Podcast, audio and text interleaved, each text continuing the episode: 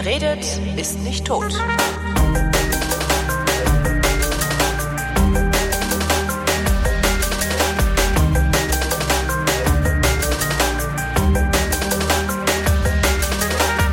Kürzlich haben wir im Realitätsabgleich über Länder gesprochen, von denen wir eigentlich gar nicht so richtig was wissen. Die befinden sich weitestgehend in Nordafrika.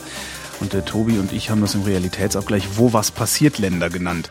Das ja. konnte Sonja nicht auf sich sitzen lassen. Die ist nämlich Wirtschaftsarabistin und halb Tunesierin und hat gesagt, ja, wenn du was über die Wo was passiert Länder wissen willst, dann musst du mal mit mir telefonieren. Und so habe ich Sonja angerufen. Guten Abend. Guten Abend. Was genau ist eine Wirtschaftsarabistin? Ja, so? das ähm, gibt es seit ungefähr 20 Jahren und ist ein Studiengang in, in Bremen, so eine ganz kleine Eliteeinheit kann man fast sagen. Also es sind immer nur irgendwie 80 äh, Studenten. Exklusiv so, nennt man das. Ja, genau. genau. Und äh, wir lernen halt alles über die arabische Welt, also sprich von der Sprache, Entwicklungsökonomie, Wirtschaft, Gesellschaft. Und am Ende hat man dann ein Diplom, wo man dann auch internationale Unternehmensführung hat oder das, machen darf. Bist du im Prinzip Volkswirtschaftlerin nur für diese Region speziell? Ja, so, so kann man das auch sagen. Ah, ja, okay. Was arbeitet man denn damit? Ja, also eigentlich ähm, ist es breit gefächert. Also meine Kollegen arbeiten halt ähm, in, in den AHKs oder AHKs? in Firmen oder ähm, bei, bei ähm, zum Beispiel bei Stiftungen. Ne? Oder man geht auch wirklich in die Wirtschaft rein als ähm, Area Sales Manager oder in dem Fall wie ich jetzt im Consulting-Bereich. Was sind denn AHKs? Ähm, die Außenhandelskammern. Ah, siehst du? Hm. Ich fahre ja Auto, ich kenne nur Anhängerkupplung und dachte, ah, okay. äh, das kann es eigentlich nicht sein. Ja. Wie bist du auf die Idee gekommen, das zu studieren? Ähm, ja, eigentlich ganz witzig, das darf man eigentlich gar nicht erzählen. Ich habe ähm, hört ja keiner. Nö, hört ja keiner.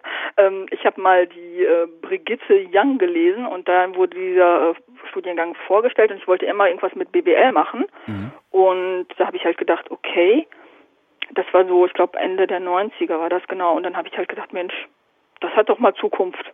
Und ähm, habe dann immer gesagt, wenn ich irgendwas studieren möchte, dann möchte ich da mal gerne rein. Und ähm, witzigerweise, also was heißt witzig, ist eigentlich eher tragisch, ähm, kam ich nicht rein, weil es einfach überlaufen ist. Und ich bin, ja, dann kam dann kam der 9. September 2000. Ähm, 2000. Äh, 9-11, äh, 2001. Genau. Äh, eins? Ja, also ja, genau.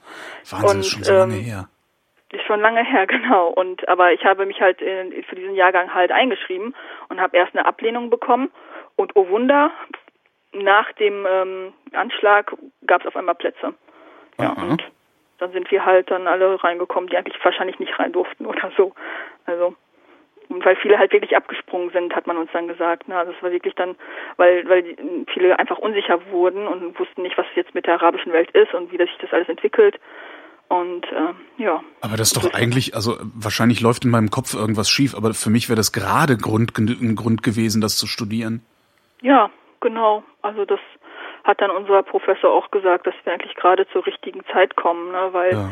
ähm, diese Länder immer immer mehr halt Einfluss auf alle möglichen Ebenen haben werden ne, in Zukunft und wir uns da eigentlich richtig entschieden haben. Ja, da leben viele Leute und viele Schifffahrtswege führen dran vorbei. So ist das. Ja. Genau. Ähm, hast du äh, Zeit in der in, in einem der wo was passiert Länder verbracht? Ja. Wo also denn? ich habe äh, ganz viel Zeit in Kairo verbracht, in Alexandria. Ich habe dort äh, studiert ein Jahr und ein Praktikum gemacht habe dann ähm, ein Projekt gehabt, ähm, das für also es ging um deutsche Ausbildungsprogramme für arabische Mädchen und mit Schwerpunktland Saudi-Arabien und war dann natürlich auch ganz, ganz oft in Saudi-Arabien die letzten drei Jahre. Und dann natürlich alles, was so drumherum ist, so Bahrain, äh, Emirates und äh, Libanon und sowas. Sprichst und natürlich Tunesien, ne? Ist ja nur meine Heimat. Ähm, komm, bist, bist, du da geboren oder sind nur deine ja. Eltern daher? Also mein Vater kommt daher. Mhm. Ähm, ich bin so ein gemischtes sozusagen. Also. Hast du mit Tunesien denn noch irgendwas zu tun? Also was weiß ich, also die, ja, also die ich fahre schon hin. Äh, oder so. Ja, ich fahre hin, ich habe ganz viel, ähm, ich tausche mich immer natürlich auch mit Menschen aus, mit jungen Menschen, mit Cousins oder Cousinen ne, und gucke, was da jetzt los ist. Das mache ich schon. Und genau ist es im Prinzip passiert das gleiche auch mit Kairo, weil ich dort wirklich ähm, ganz viele Freunde habe und ähm, dann natürlich auch mal frage, ne, wie seht ihr das, was haltet ihr davon, was ne, und ähm, da kriege ich natürlich ein ganz anderes Feedback, als was man hier, ich sag mal jetzt, äh, mitbekommt. Ne. Inwiefern unterscheidet sich ähm, der arabische Wirtschaftsraum vom europäischen Wirtschaftsraum? Du meinst jetzt in also in welcher in, in welchem Kontext meinst du das? Na, weil du ja also jetzt so tatsächlich volkswirtschaftlich gesehen, also ist ja. da ist da irgendwas anders? Oder ist es letztendlich auch derselbe Kapitalismus, der da ja, sein Unwesen. Also es, man muss immer ein bisschen unterscheiden, mit wem man gerade spricht. Ne? Also generell ist Kapitalismus schon ein Thema und gerade in den, ich sage jetzt immer GCC-Staaten, das sind halt die Gulf-Countries, ne? ähm, da ist es natürlich ein großes Thema und Investment, ähm, das geht dann knallhart. Ne? Und da geht's, da gibt es wirklich Investmentfirmen auch, ne, die dann mhm. sagen, pass auf, kauf, kauf Firmen ein, ich, meinetwegen hier auch in Deutschland. Wir gucken mal fünf Jahre, wie das hier läuft und wenn da keine Rendite kommt, weg damit. Ne? Also so arbeiten die davon. Es gibt ein bisschen anderes System, weil die natürlich auch, also die haben zum Beispiel, ist es ja auch, sie sind ja sehr islamisch geprägt. Und da ist es natürlich auch so, dass man dann sagt, äh, man muss ja, es, es gibt ja eine der, der Säulen, ist ja halt ähm, Gaben oder zu spenden, das Zakat. Und da sind auch die Steuern danach gerichtet. Also die Steuern, in manchen Ländern gibt es ja keine Steuern, ne, müssen die nicht zahlen, aber in Kairo oder wie auch immer, ähm, da gibt es halt so eine Art Social Social Taxes. Da muss man halt zusehen, also gerade in Saudi-Arabien, dass man, ich glaube, so 20 Prozent als Unternehmen halt in, in uh, Social ähm, Projekte reinsteckt. Dafür ist man dann aber steuerbefreit. Also man zahlt gar keine Steuern, genau. ist aber verpflichtet. Genau. Was passiert, wenn man das nicht zahlt? Verliert man dann sein Gesicht oder verliert man dann seine Ja, man, man wird sanktioniert. Also ah. ähm, zum Beispiel ein Land wie Saudi-Arabien ist ja unheimlich viel von äh, Expats abhängig, ja, weil mhm. die einfach keine eigenen Fachkräfte noch nicht haben. Und ähm, dann werden halt ähm, ja Sanktionen erstellt, dass man zum Beispiel nur noch, weiß was ich, drei Fachkräfte kriegt pro Jahr oder sowas in der Art. Also, du sagst noch keine Fachkräfte, äh, versucht Saudi-Arabien da gerade aufzuholen? Ja, ja.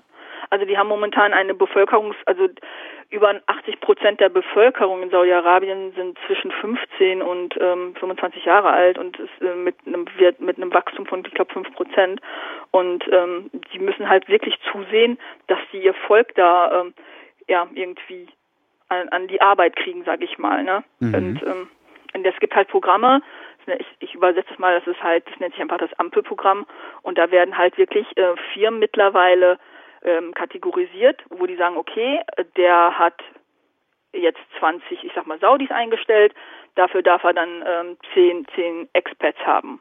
Und ah. wenn das nicht der Fall ist, dann kriegt er halt auch keine Expats oder die, die Arbeitsgenehmigung der, die schon da sind, werden nicht mehr verlängert und so weiter. Ich habe mal gehört, dass die, äh, dass die Saudis äh, hauptsächlich das Problem haben, dass die alle irgendwie über 27 Ecken mit dem Königshaus verwandt und verschwägert sind äh, und darum vergleichsweise arbeitsunwillig. Stimmt das? Nein, das stimmt überhaupt nicht. Also Saudi, muss ich ehrlich sagen, hat ähm, natürlich schon so ein Negativ-Image, ist aber nicht immer so. Also ich habe wirklich, ich bin auch mit mit Bauchschmerzen das erste Mal hingefahren als Frau alleine. Ja, klar, da wirst du und, sofort erschossen. Ja, na, ich habe meine erste, ich habe das erste Mal, als ich diese Abaya, also dieses schwarze Gewand tragen musste, ähm, da war ich schon, da, da habe ich echt einen Schrecken gekriegt, weil ich dachte, oh Gott, jetzt jetzt nimmt man mir so die Seele weg, ne? Ja. Oder oder meine Persönlichkeit oder so und ähm, habe dann aber wirklich ganz schnell mitgekriegt, dass es wirklich ein sehr freundliches Land ist ähm, und ich habe ja auch Delegationen gehabt mit mit deutschen Partnern und die dann auch gesagt haben, Mensch, es ist natürlich ein komisches Gefühl, dort zu sein, steht außer Frage, aber es ist nicht so schlimm, wie man das vielleicht auch immer hier so vermittelt bekommt. Ne? Ja, das also, Bild ist halt, da laufen halt so ein paar überhebliche Porsche fahrende Typen in so weißen Gewändern rum und unterdrücken ja. Frauen bis zum Umfallen. Genau, ja, so ist das auch. nein, also. Siehst du? Ähm, Sag ich doch. Und nein, also es ist wirklich, ich, ich, ähm, es gibt fast, also Saudis muss man dazu sagen, ähm, kann man nicht mit den Emirates vergleichen. Also die Emirate, das ist ein kleines Volk, die haben auch wirklich, also das, die Stämme, die dort sind, die haben auch Geld, das ist, das steht außer Frage. Aber in Saudi sieht das ein bisschen anders aus. Es gibt unheimlich viel Armut dort. Mhm. Und ähm, da kann es auch passieren, dass dich ein Saudi halt ähm, durch die Gegend fährt als Taxifahrer. Und das würde zum Beispiel in den Emiraten nicht passieren, ne? Oder in, in ähm, Katar oder so, also ähm, oder Kuwait. Wer fährt dann also, da das Taxi?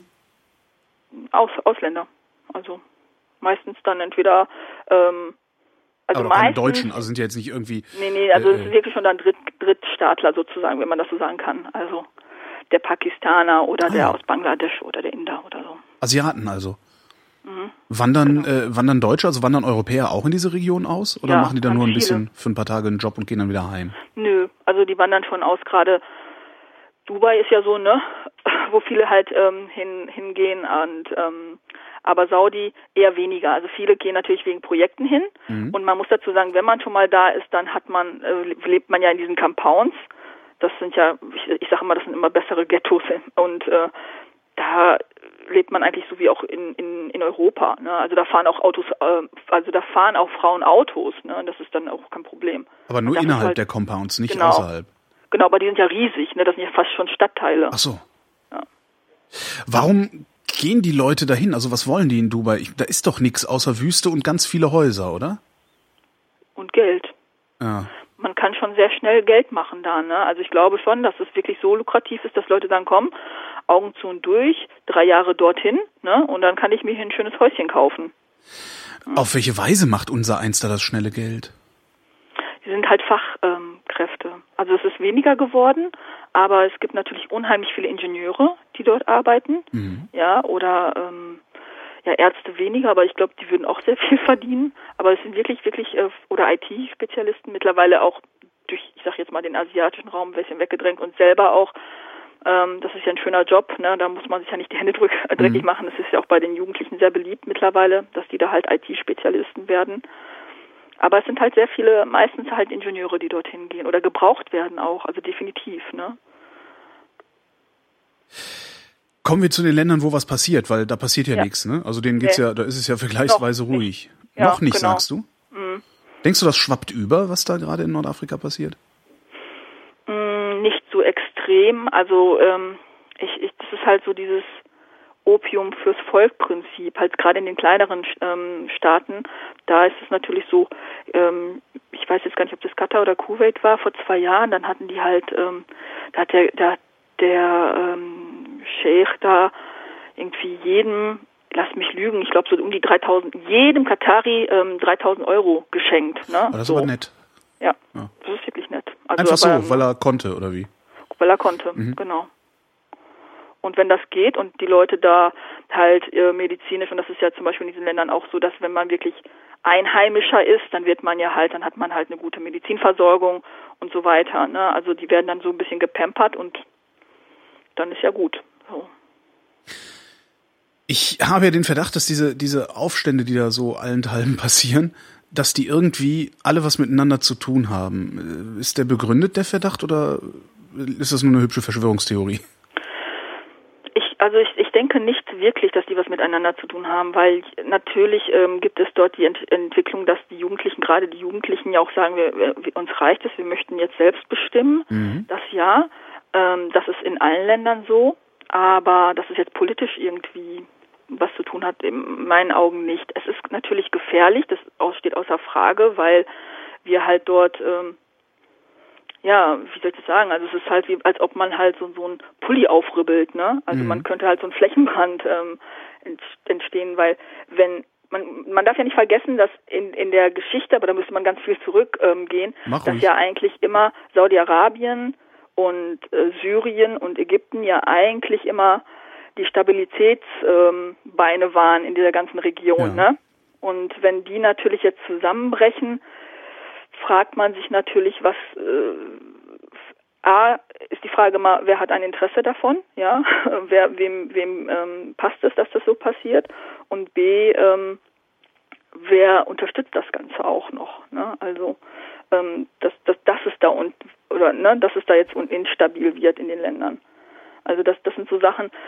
Ich glaube, so der einzelne, der einzelne Syrier oder der einzelne Ägypter, dem natürlich ist es, sagt man ja okay, ne, die armen Leute in Syrien, aber die gucken wirklich jetzt erstmal innerpolitisch, ähm, was da eigentlich Sache ist und wie sie jetzt vorankommen können.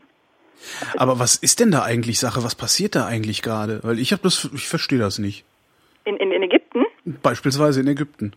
Also in Ägypten ähm, ist das so. Ähm, viele, also sagen wir mal so, aus, aus der westlichen Sicht ist es ja quasi ein Putsch, ne? Und das Militär hat, ist, hat wieder ein, ist, ähm, oder hat eingegriffen. Genau, und das und finden wir aber total gut, weil da ja die Islamisten eins auf den Sack gekriegt haben und die können wir ja nicht leihen.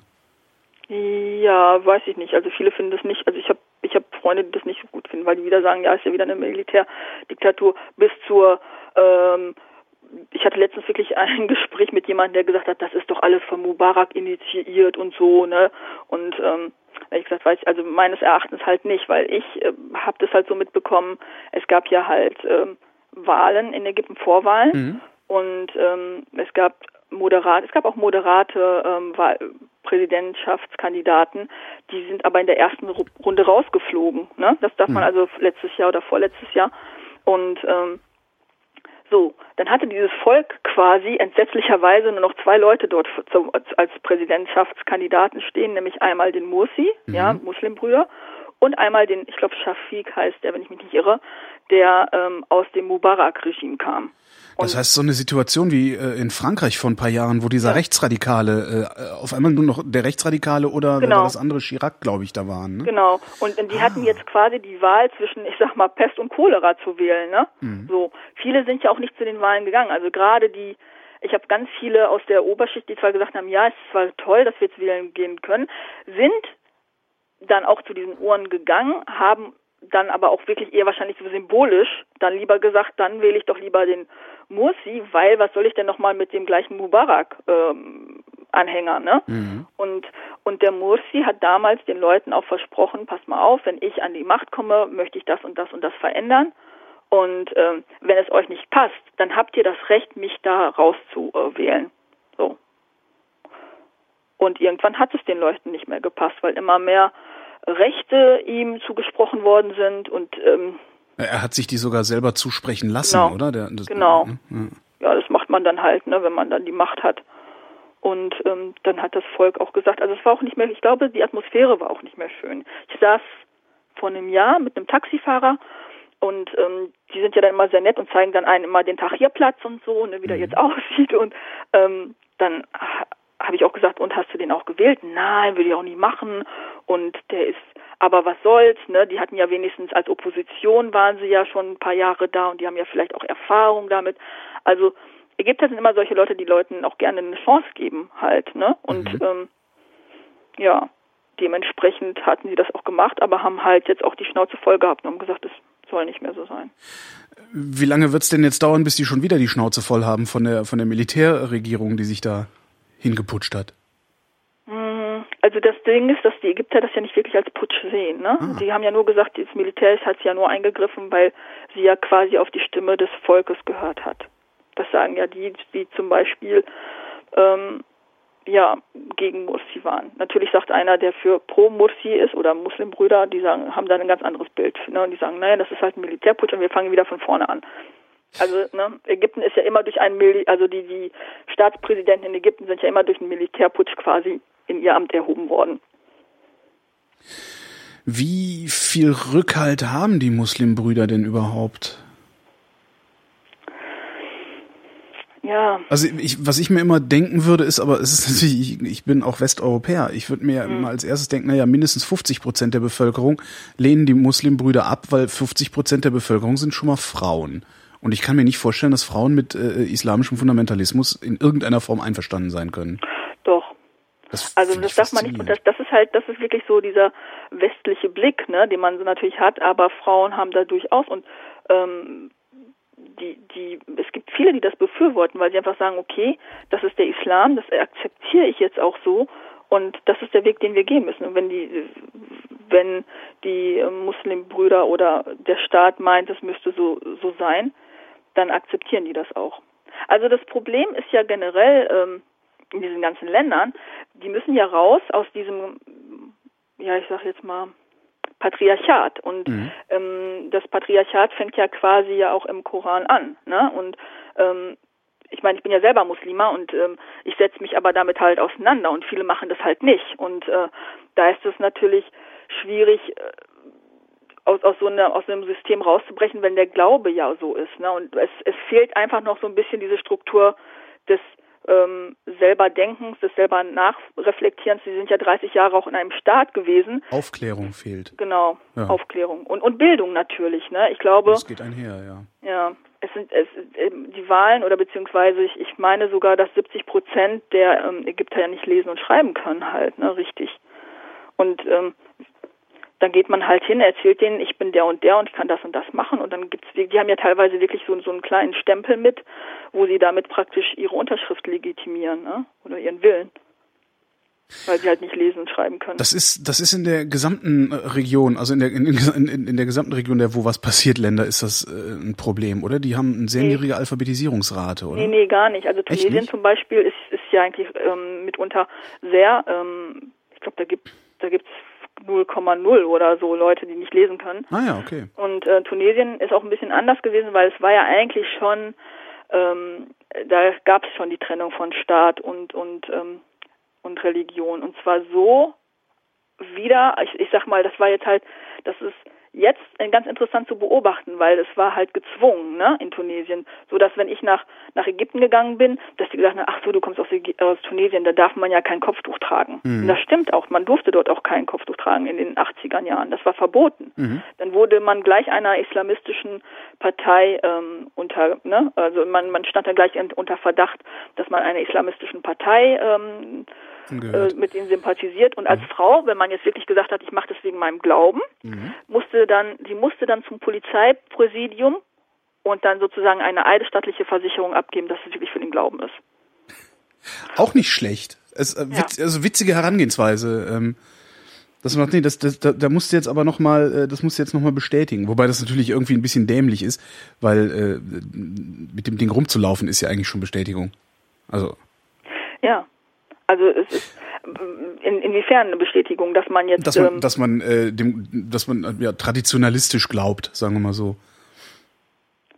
Das ja, aber ähm, die tunesische Politik hat ja gleich unterstellt, dass du dich ja, irgendeine, ja. ne, dass du dich irgendeiner fundamentalistischen Partei oder Untergruppierung ähm, an, an Aber welchen, äh, welchen Sinn hat es, dass ich da hingehe und eine eidesstattliche Versicherung abgebe, weil ich, äh, was, was wollen das ist einfach die Kontrolle. Also Tunesien war ein Kontrollstaat, ne? Und die wollten halt dann genau wissen. Die wollten wissen, wer das Kopftuch trägt. Wer das Kopftuch trägt, ah, genau. Ah, okay, jetzt habe ich's. Und wie geht's Tunesien heute?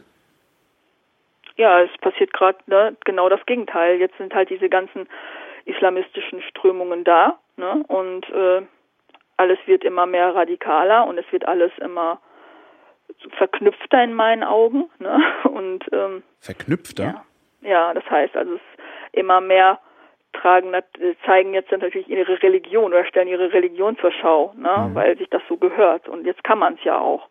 Also es passiert gerade das, was äh, nicht passieren sollte. Ne? Was der also Westen immer halt gefürchtet halt, hat. Ja, genau.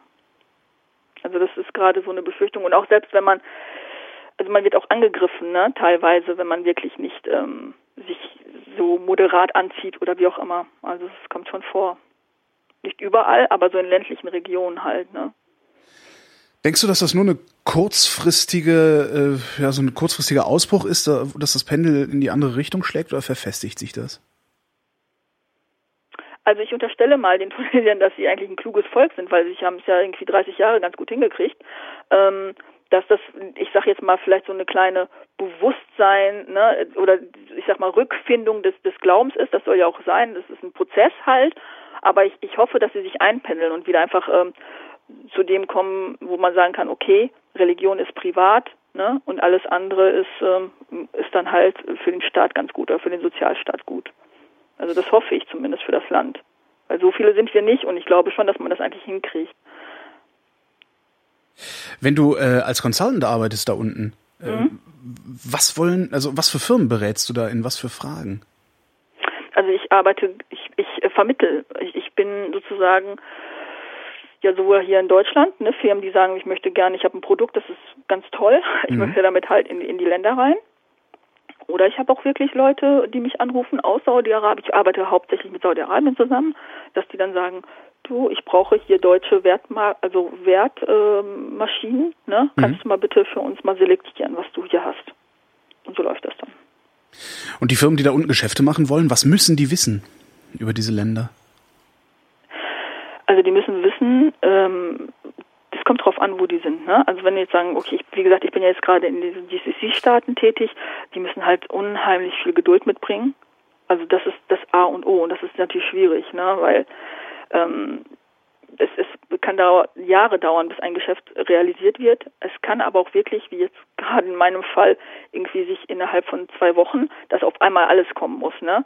Dann kommt, dann kommt Besuch, dann kommt der Sheikh und dann muss alles stehen und dann steht alles und dann sagt dieser Sheikh wieder, nee, morgen komme ich nicht. Also das ist halt sehr schwierig. Und wenn man natürlich so ein so ein deutschen, ich sag jetzt mal, Ordnungswahn hat und alles planen muss, ne, und Leute irgendwie extra Urlaub äh, verschieben und so, dann ist es schwierig, da zu vermitteln, einfach zu sagen, ja, das ist aber dann so. Ne? Also wenn die aufschlagen, muss das dann wirklich hoppla hopp sein. Und ähm, wenn nicht, heißt es aber auch nicht, ähm, dass sie kein Interesse daran haben. Also ne, das Interesse ist da, aber das dauert halt ganz, ganz lange manchmal, bis die sagen, jetzt wollen wir es haben. Und das ist das Ding. Und man muss natürlich auch wissen, ja, ich sag denen halt so Sachen wie hm, nicht so wie wie hier üblich jetzt einfach zu sagen, äh, wie geht's seiner Frau und so. Also solche Geschichten kann man einfach nicht fragen, ne? Oder wie geht's seiner also immer immer Familie, ja, das ist immer gut, aber jetzt nicht explizit Frauen ansprechen grüßen oder Sie mir Ihre Gattin. Das also, ist, äh, grüßen Sie mir Ihre Gattin ist dann also äh, eher eine Beleidigung oder wie? Ja, ah, ja genau. Okay. Das darf man nicht. Also sollte man überhaupt nicht machen. Es sind auch so ähm, Sachen, zum Beispiel wenn jetzt wirklich auch, es gibt ja auch Businessfrauen, es ist ja nun nicht so, dass alle immer mit Männern dort arbeiten, dass man der auch nicht die Hand gibt. Ne? Mhm. Also es hängt immer davon ab. Also ich mache es auch nicht. Also ich gebe generell auch nicht meine Hand, weil ich einfach weiß, okay, das gehört sich nicht. Wenn ich aber merke, er, der Mann streckt mir die Hand entgegen, dann kann ich das auch machen halt. Ne? Also ich mhm. muss immer auch abwägen, wie sind da, wie ne, traditionell ist, ist mein Businesspartner. Und dementsprechend muss man sich dann auch verhalten. Aber sie sind nicht so, so schlimm oder ja, also ähm, dass man jetzt sagt, oh Gott, das, das ist jetzt ein Fauxpas, da, ne, da wird Dafür man nicht gekreuzigt, so. gesteinigt. Entschuldigung. Äh, ist, ist der Araber grundsätzlich so, also dass man Geduld mitbringen muss, um mit dem ein Geschäft zu machen oder überhaupt mit dem zu verkehren?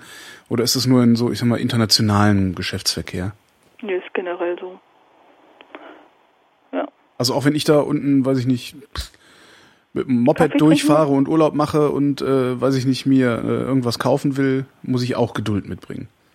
Äh, das kommt drauf an. Also kaufen ist immer, da bist du auf der, ne, kaufen ist, ist deren Steckenpferd und die werden äh, handeln bis aufs Blut. Ne? Mhm. Also das geht ganz schnell, aber ähm, in anderen Sachen, also du, du hast, es gibt so einen netten Spruch, der heißt, ähm, also gerade in Ägypten, die sagen halt immer, ähm, das ist halt, die arbeiten nach dem ähm, BMI-System, ne, und Bukra, das heißt morgen, und dann ähm, Malesh, das heißt so wie egal und I für Inshallah. Also das sind halt so wie ein Gott will, ne? Mhm. Und so, das, so arbeiten die halt. Also dann so, wenn du eine Aussage brauchst oder irgendwie irgendwas, dann hat man halt Zeit. Was natürlich verrückt, also ich bin ja nun hier aufgewachsen und wenn ich dann dort in meinem Büro bin und ich, es gibt dann halt so diese sogenannten T-Boys, die ja, also sind eigentlich auch gestandene Männer, aber die heißen halt T-Boys, die dann halt die Faxe äh, wegschicken oder einen Kaffee holen oder sowas in der Art, mhm. ne, oder Botengänge machen. Und äh, da merke ich halt, wenn ich dann sage, ich, kannst du das mal gerade faxen, dass das dann vielleicht am Ende des Abends passiert. So, mhm. ne? Weil du dieses gerade gibt es halt nicht. also es gibt kein Jetzt. Nee. Hat ja alles Zeit halt. Ne? Mhm. Es gibt im Koran einen Spruch, der heißt Inna Allah ma sabirin, also Gott ist mit den Geduldigen. Und ich denke, das ist auch. Das, ja. Das so, kann man auch schön missinterpretieren, gerade wenn man so Bock hat, nee, ach, weißt du. Ja. Ich kenne das ja, auch von früher aus genau. Spanien, das ist auch mal, äh, ist das irgendwann, ja, Manjana. Genau. Morgen. Mhm. Ja. Ist das gut?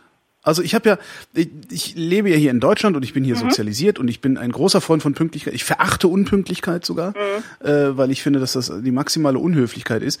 Ja. Ähm, gleichzeitig habe ich aber so eine Sehnsucht nach so einer gewissen Schluffigkeit, sag ich mal, oder dem, was, was wir Deutschen Schluffigkeit ja. nennen würden.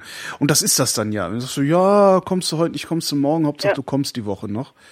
Ist das es eigentlich ist besser oder? Äh? Ja, also es ist ganz interessant, weil sie erwarten, und das ist, das ist wirklich ganz schlimm, weil ich nicht immer so bin, ähm, sie erwarten, wenn man aus Deutschland kommt, dass man pünktlich ist. Ne? Also, oh nee! Ja, also wenn man, wenn man da zu spät kommt, dann, dann ist man halt als Geschäftspartner schon mal unglaubwürdig, ne? Weil äh, man weiß, dass Deutsche pünktlich sind und egal, ob er drei Stunden zu spät ist oder so, aber du hast pünktlich zu sein. Mhm. Und und das ist natürlich immer schwierig, weil ähm, die das äh, die das einfach wirklich erwarten. Ich bin einmal wirklich wirklich zehn Minuten zu spät gekommen. Das haben die mir echt, also das haben die mir echt übel genommen, ne? Weil die gesagt haben, ne, also wenn du aus Deutschland kommst, dann musst du doch auch pünktlich sein. Selbst wenn du dann irgendwie ein Inshallah hinterher schmetterst, ist äh, das, ist egal. Das. Ah, ja, das macht's auch nicht wieder gut. Ja. Nee, also das ist ja, ne, das ist ja eigentlich sozusagen auch mein USP, mit dem ich ja zusammen arbeite, weil ich bin ja quasi die deutsche Araberin, ja, mhm. und äh, das, das ist dann natürlich dann immer schwierig, wenn man dann. Das heißt, du bist pünktlich und hast vollstes Verständnis für die Schluffigkeit. Total.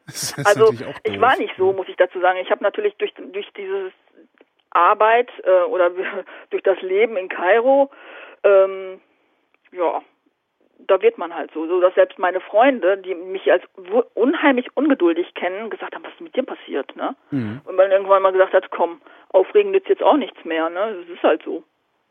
Also es ist wirklich, und das Schlimme ist, die Leute, es, es gibt so, ich meine, heute lache ich drüber, ne, aber manchmal hat mich das echt genervt. Dann sitzt man im Restaurant, ne, und man, man hat eine Karte mit, ich sag jetzt mal 25 Speisen, und dann, und man sagt mal, okay, ich möchte hier Nummer 5, ne, und dann geht dieser, ungelogen, dann geht dieser Waiter, ähm, Waiter sag ich schon, also Kellner, geht der, ja. ähm, wie heißt denn der jetzt? Kellner. Ähm, ja, genau, Kellner, ähm, geht zum Koch, kommt dann wieder und sagt, Nummer 5 gibt's nicht. Und dann dachte ich, okay, dann nehme ich Nummer 8. Ne? Und dann geht dieses Spiel wirklich, also bis man dann irgendwann mal sagt, okay, was gibt's denn? Ja, ja. es gibt heute nur Nummer 3. Ja, warum sagst du mir das nicht sofort? Ne? Also da kommen die auch nicht drauf. Also das wird dann so, ne? Ja, aber das ist halt so ein, so, ein, so ein Mentalitätsunterschied, den ich auch in Asien schon beobachtet habe. Das ist, ja. das gibt halt Länder, also in, in Thailand fand ich das wirklich sehr bemerkenswert. Die sind halt auch eher so unpragmatisch. Ja. Total. Aber es funktioniert halt trotzdem und alle sind gut gelaunt. Ja. Das also ist ja der genau, Witz daran, das finde ich super das ist ja zum Beispiel unheimlich, also worüber ich mich ja jedes Mal, ähm, also nehmen wir mal den Straßenverkehr in Kairo, der ja unheimlich schlimm ist. Ne? Also ich habe meinen Arbeitsweg, ich habe damals in Samelek gewohnt, das ist mitten in, in Kairo, also fast, ich glaube so drei Kilometer vom Tahrir. Und ich musste in einen anderen Stadtteil, das sind so, ich glaube, acht bis zehn Kilometer. Ne? Und für diese acht bis zehn Kilometer mit dem Auto brauchte ich wirklich zweieinhalb Stunden. Ne? Weil es, es ging dann immer so ganz langsam vorwärts. Wenn ich jetzt und, nach Fahrradfahren frage, lachst du dich kaputt wahrscheinlich, ne? Ja. Okay. Also als Frau sowieso nicht. Ich habe da noch nie eine Frau Fahrradfahren gesehen, mhm. aber kann ja vielleicht noch kommen. Und ähm, ja, aber das ist wirklich dann, ne, dass man dann sagte so, aber es war jetzt nicht so schlimm, dass man gesagt hat, so wie hier, dass die Leute ausrasten. Natürlich rasten die ab und zu aus und dann gibt's richtig Schlägerei, aber es ist nicht so, wenn hier mal so ein Stau ist und ich hatte das Gefühl, man, man stand ja auch nicht richtig, man war in so einem Flow halt, ne? Mhm. aber das dauerte halt. Und die Leute kannten das. Die haben gesagt, oh, dann ist es halt so zwei Stunden lang. Jeden Tag vier dann, ne? wenn man hin und zurück fährt. Und bleiben halt nur noch drei Stunden fürs Geschäft. Mein genau. Gott. Ja. ja. Äh, du sagtest gerade, kann ja noch kommen, dass die Frauen Fahrrad fahren. Gibt es da ähm, in den, wo was passiert, Ländern eine feministische Bewegung?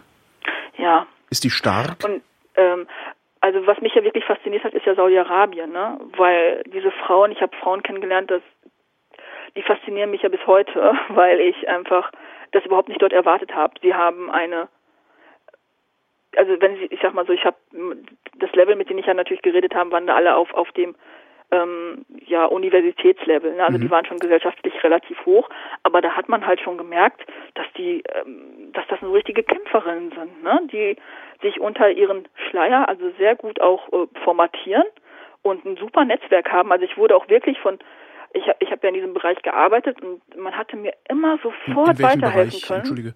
Ähm, ja, also dass man halt Ausbildungsprogramme nach deutschem Vorbild, okay. also duales mhm. Ausbildungssystem dort implementiert. Mhm. Ja, und ähm, das war dann, für mich war das un, eine unheimlich schöne Erfahrung, weil man muss sich das so vorstellen, wenn man in Saudi-Arabien ist, gibt es ja nur zwei Menschengruppen, weiß und schwarz, ne? also schwarz Frau, weiß Mann. Mhm. Und wenn man dann in so ein College reingekommen ist als Frau, dann habe ich immer gesagt, mein Gott, ich habe immer das Gefühl, ich bin in so ein Paradies reingekommen. Auf einmal war dieses ganze Schwarze weg und die haben dann ihre Miniröcke, also es ist wirklich so, die tragen ihre Miniröcke, die tragen blonde ha Haare. Ich habe Punks gesehen, dass ich überhaupt nicht irgendwie klargekommen bin dort. Und, das alles also, unterm Schleier im Alltag Alles verloren. unterm Schleier, genau. Mhm.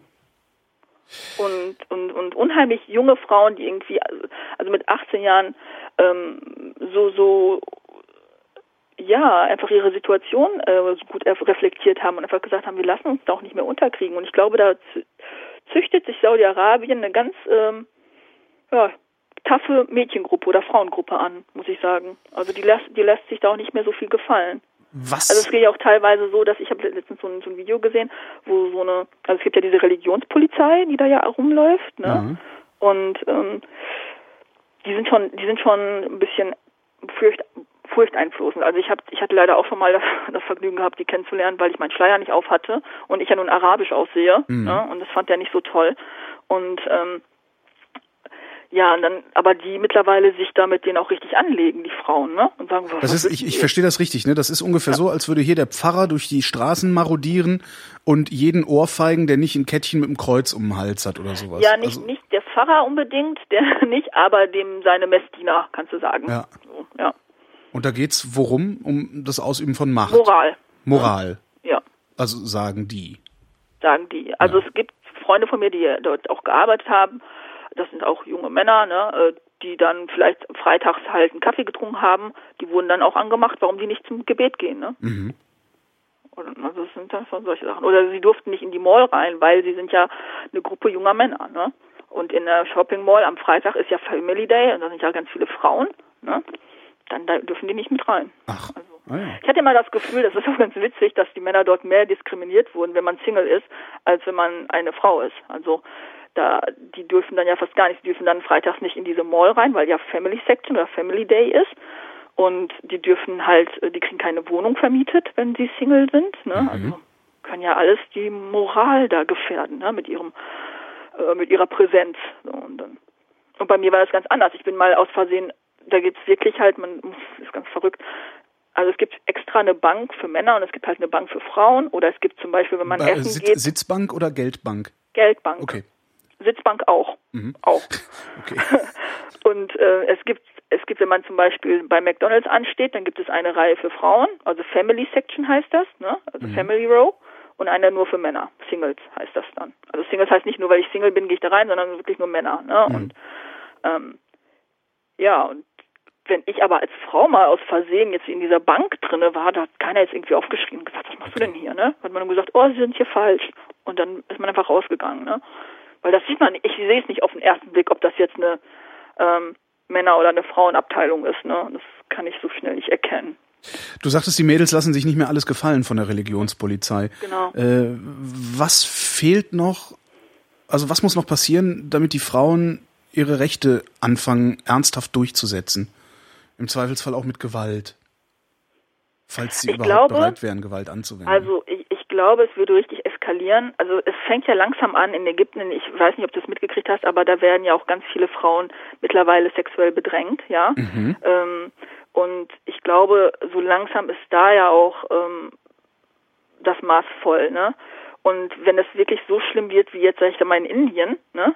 Ich, und dann die ersten richtigen Proteste dort stattfinden würden, die so einen Gott bewahre, ne? Also ja. so, so einen Auslöser hätten wie, wie in Indien halt, ne? Dass da diese Frau dann stirbt oder mehrere Frauen ja mittlerweile und die Frauen da auf die Straße gehen. Und ich glaube, wenn das passiert, dann ähm, eskaliert das. Obwohl es ist ja schon passiert, ne? Also ich weiß nicht, ob du das Bild gesehen hast mit dieser Frau, die dort da äh, weggeschleift wurde. Nee. Und ähm, es ist halt, es ist, es ist ähm, ich weiß nicht, vor einem, vor zwei Jahren oder vor einem Jahr passiert, da hat eine Frau demonstriert und dann kamen irgendwelche Leute und haben sie dann ich glaube, ich weiß gar nicht, wer das jetzt war.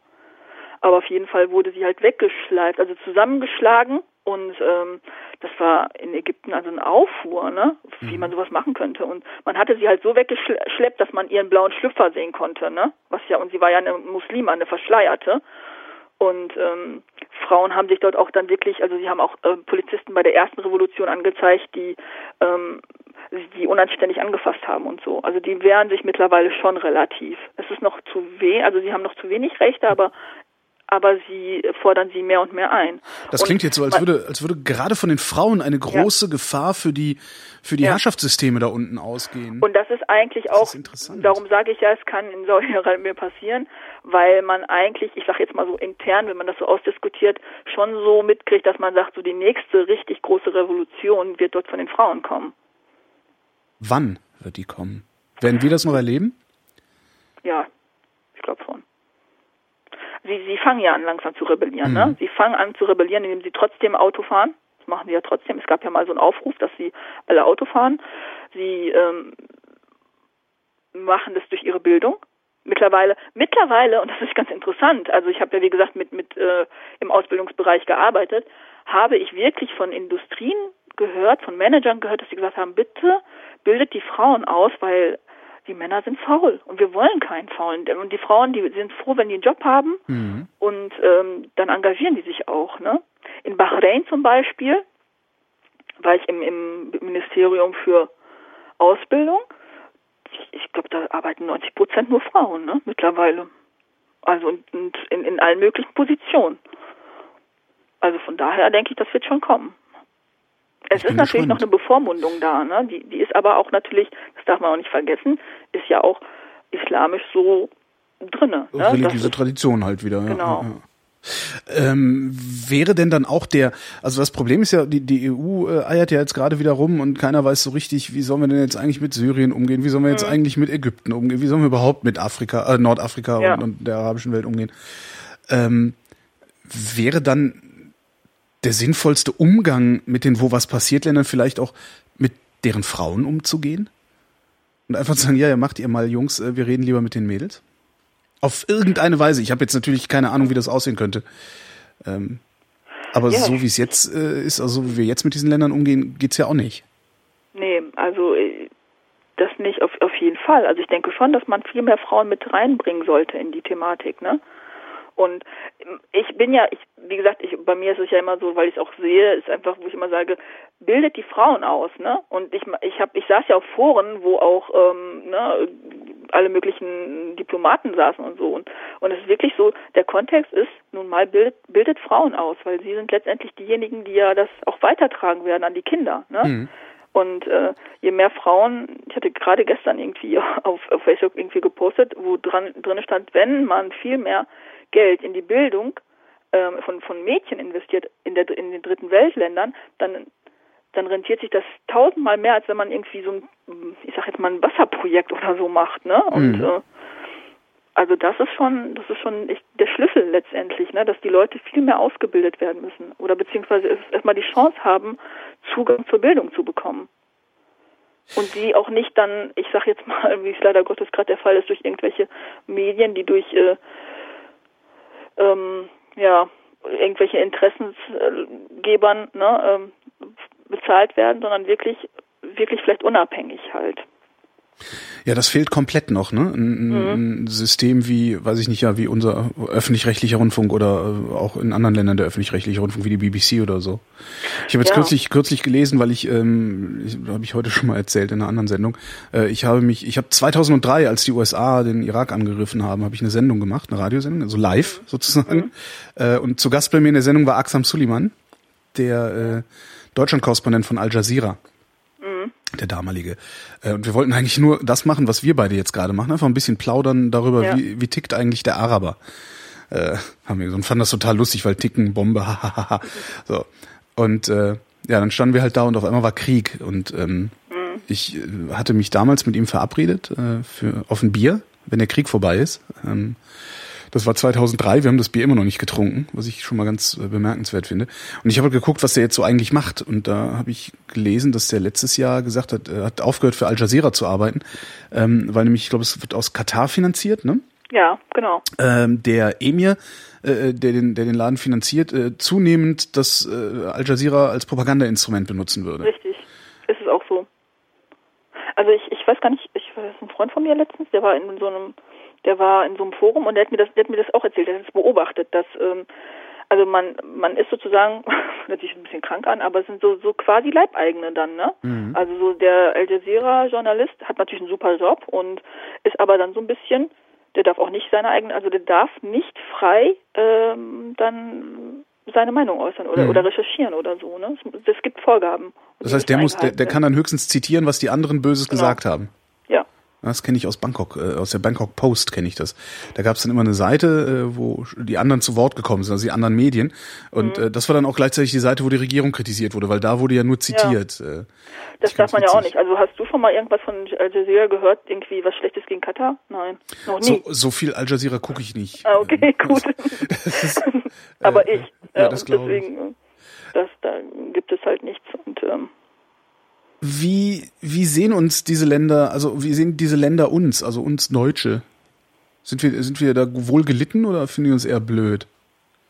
Ich meine, so der, der durchschnittliche Mensch, ne? weil wenn du hier äh, sagst, so hier äh, Ägypter, dann glaubt ja, glaube ich, auch äh, die Mehrheit erstmal, ah, Kameltreiber mit krummem Säbel, will Ja, uns alle umbringen. ähm, es ist natürlich, es, es gibt zwei es gibt zwei Reaktionen auf den Namen Deutsch, ne? Das muss man leider Gottes sagen. Der erste ist immer gleich, ah, Hitler, das kommt als erstes, I. ne? Und äh, man wird dann auch immer eingewiesen, dass man ja auch schon, also dass der das Gegenüber auch Mein Kampf gelesen hat und so und das total toll findet, was mit den Juden gemacht worden ist. Es ist unglaublich, aber es ist so. Und ähm, und ansonsten, so der der allgemeine Deutsche wird aber schon als sehr, ähm, ja, ich würde schon sagen, ähm, Freund betrachtet. Und das, das hat ja aber auch ähm, Hintergründe, ne? Gerade in Syrien. Syrien hat ja sehr viel mit der DDR gemacht damals, ne? Ach. Und äh, hier meine ganzen meine ganzen Studienbücher, die wurden ja alle von von ähm, Deutschen geschrieben, die ja irgendwie jahrelang in Syrien gelebt haben und ähm, die, die arabische Sprache studiert haben. Selbst Goethe war ja irgendwie, ne? Ähm, Goethe ist bis ja, hatte ja Syrien eine gekommen? Für, für den Orient und so. Also Donnerwetter. Ja. Ich dachte, Goethe wäre nur bis Italien gekommen. Siehst du, ich, bin- äh, ich bin halt Kulturbanause, ja. Ja, aber er hatte sich schon dafür interessiert und ähm, das sind so ein Rainer Maria Rilke auch, ne? Also es ist schon, es ist schon, die wissen schon, okay, das ist ein Volk, ne? Mit denen kann man reden. Die wissen Romantik-Schwachköpfe, die auch. gehen total ab auf unsere fliegenden Teppiche. Ja, total. Auf die Weißwürste. Ja, weil ich, ich frage das, weil ich kürzlich dann auch irgendwo gelesen habe, dass jetzt mittlerweile ähm, in, insbesondere in Kairo äh, europäische Kameraleute, also europäische Journalisten attackiert werden. Äh, Ja. als Feinde dann wiederum. es ist es ist so eine Wut da, ne? Weil weil sie also der Ägypter an sich ist wütend momentan auf den Westen, weil weil sie einfach sich sich unverstanden fühlen, ne? Sie haben gesagt, also gerade jetzt durch den Putsch haben gesagt, das ist doch wir sind doch nicht so blöd, ne? Und, und warum warum lässt uns denn ähm, der Westen nicht den Freiraum, dann auch selbst zu entscheiden. Ne? Also warum immer gleich einmischen und sagen, ihr seid, "Hö, was habt ihr denn da gemacht? Ne? Ist doch, Genau. ist doch jetzt wieder eine Diktatur und so und ähm, das, das, da ist, da ist man schon beleidigt. Ne? Ich finde aber dann auch zu Recht, weil man dann auch denkt, hey, das ist doch mein Haus, in meinem Haus kann ich auch machen, was ich will. Ne? Und ähm, wenn, wenn der Hausherr oder der Hausmeister da gerade ein bisschen stunk macht, dann kann ich ihn doch ne, absetzen. Ja. Und so sehen die das halt gerade. Und ähm, und deswegen sind die so ein bisschen sauer, weil sie einfach das Gefühl haben, das, was, was passiert, wird dann nach außen falsch ähm, vorgetragen halt, ne? Ob das sich bewahrheitet oder nicht, das werden sie ja selber sehen, ne? Also, aber sie, sie sehen, sie sagen ja trotzdem, es ist doch unser Recht, ne? Wenn wir, wenn wir auf die Straße gehen am 30. Juli und sagen, wir wollen den nicht mehr, dann wird die dann, die wurden doch nicht alle bezahlt dafür, ne? Vom, vom Militär. Mhm. Ne? Und das ist, das ist dann halt, wo, wo sie sich dann so ungerecht behandelt fühlen. Und deswegen, glaube ich, ist das dann die Reaktion darauf, ne? wenn sie dann europäische oder westliche Kameramenschen sehen ne? oder, oder Journalisten. Dabei sind das doch genau die, äh, die, ich sag mal, am wenigsten dafür können, also die äh, im Grunde noch die neutralsten sind in der ganzen Geschichte, oder? Und das, das weiß man ja eben nicht. Das Ja. wissen die ja auch nicht. Ja, ne? du weißt halt nicht, wie er berichtet.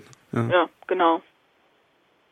Also der kann ja genauso vor, davor stehen und sagen, hier, ne, guck dir mal die ganzen Leute an, wie, ne, wie, wie Schafe äh, laufen sie dir dem, dem Militär hinterher und so, ne? Mhm.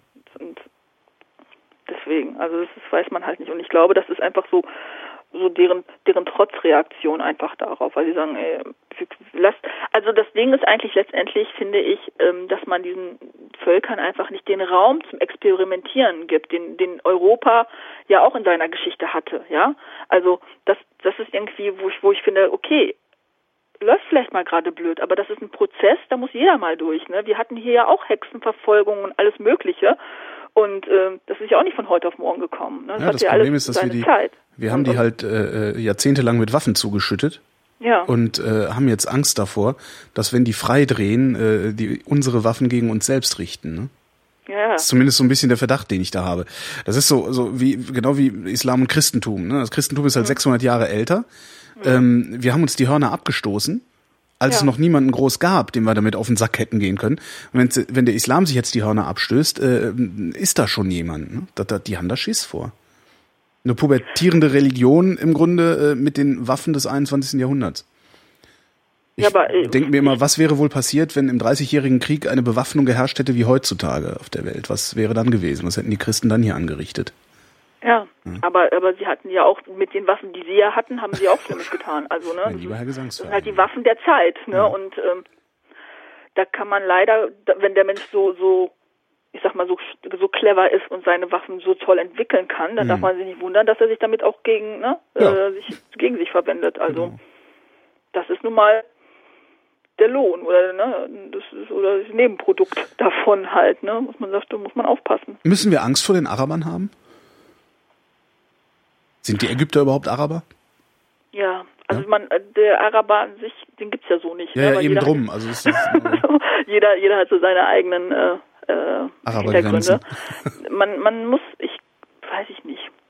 Ich hätte eher Angst vor den vor den ähm, freien Arabern hier oder oder ne, ich sag mal jetzt Strömungen, die hier hinlaufen oder sich formatieren. Mit dem Bewusstsein einer Demokratie. Also das finde ich viel, viel, weiß ich nicht, wo sie das hingehen wird.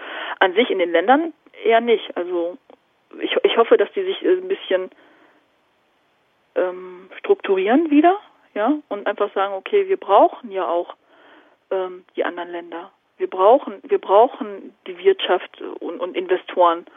Und ich hoffe, dass diese junge Generation, die ja auch vor zwei Jahren auf den Straßen stand, das Ganze initiiert hat, dass das, das ist die, das ist ihnen auch bewusst letztendlich, ne? Mhm. Also die wissen schon, dass, dass die Welt, die lesen ja auch Facebook und, und die sind ja auch mittlerweile so gut vernetzt, besser als wir vielleicht und ähm, das ist denen schon bewusst. Aber sie, sie, sie sind halt so rebellisch und sagen, lasst uns aber dann auch unseren Weg gehen, ne? Und ähm, braucht keine Angst haben.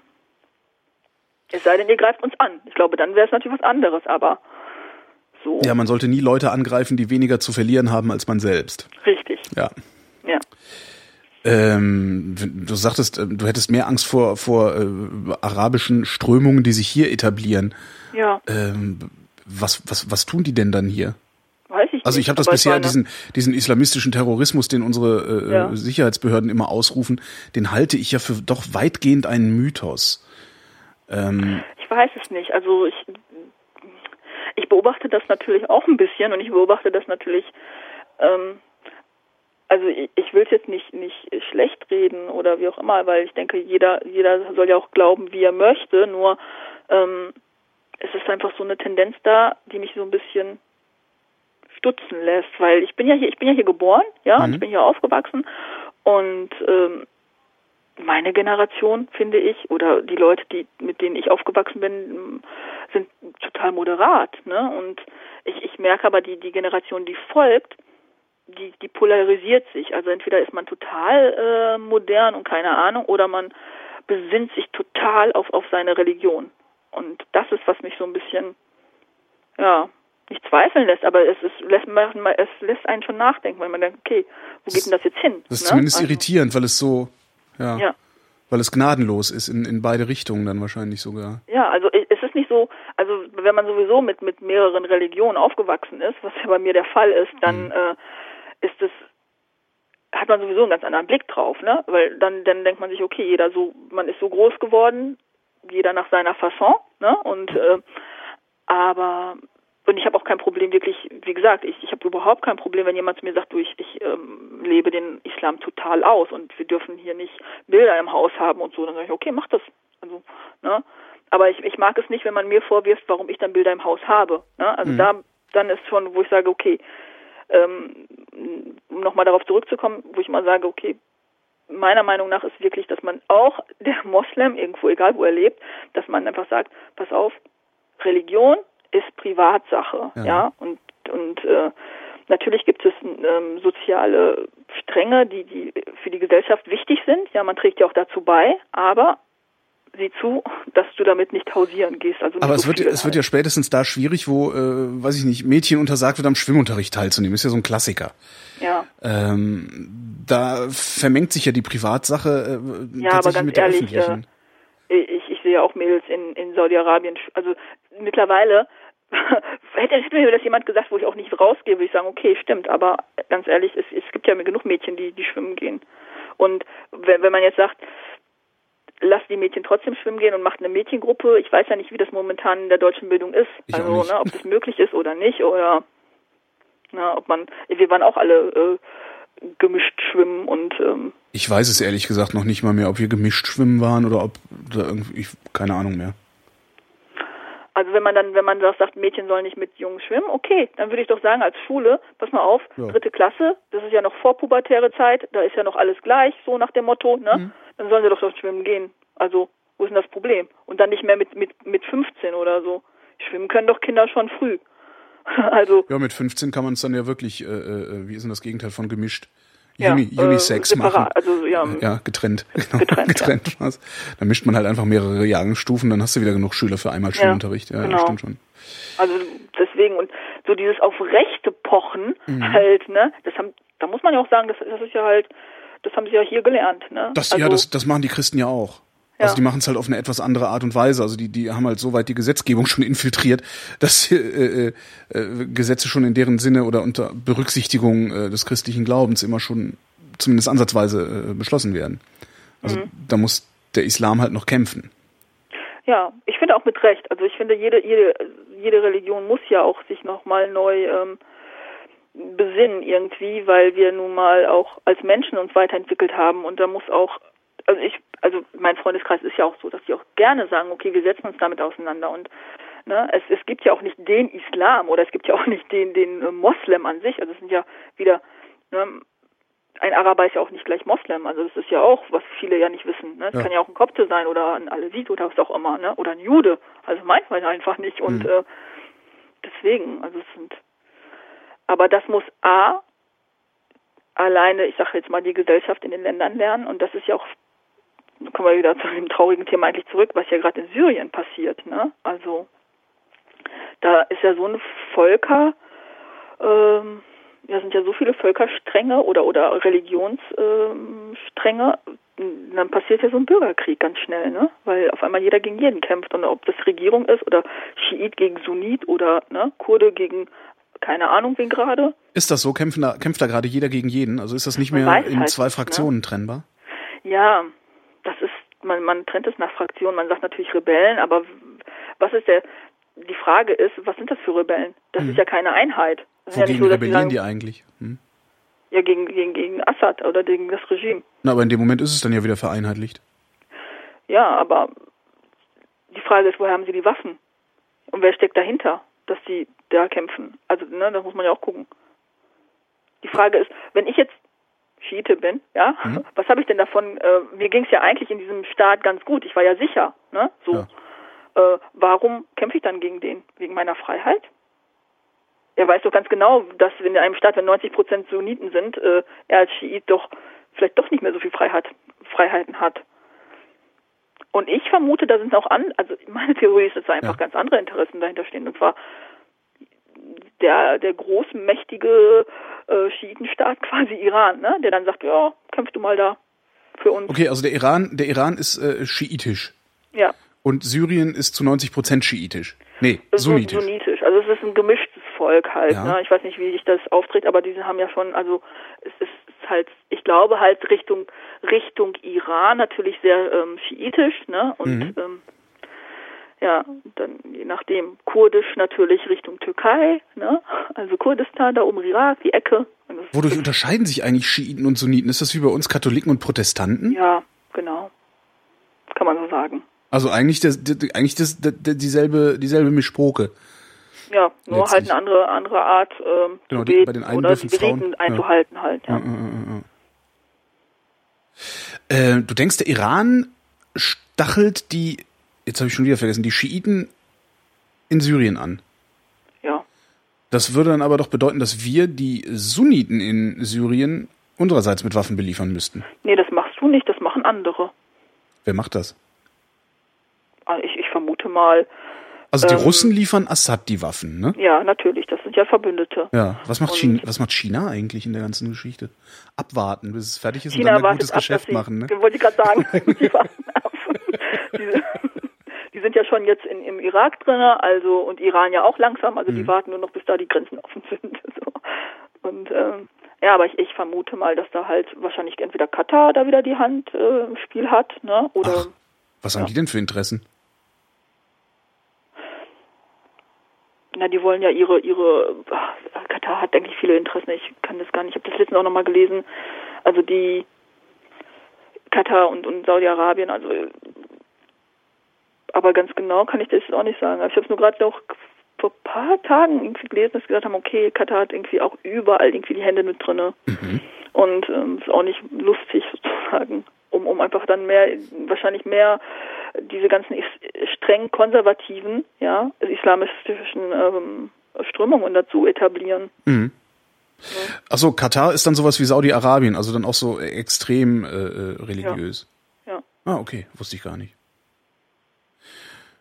Wie ist es denn eigentlich? Kriegst du kriegst du auch mit, äh, wie es in Israel gerade geht? Weil da müsste doch eigentlich jetzt auch den müsste doch eigentlich auch gerade der Arsch auf Grundeis gehen, da so ein Pulverfass wie Syrien äh, direkt in der Nachbarschaft zu haben.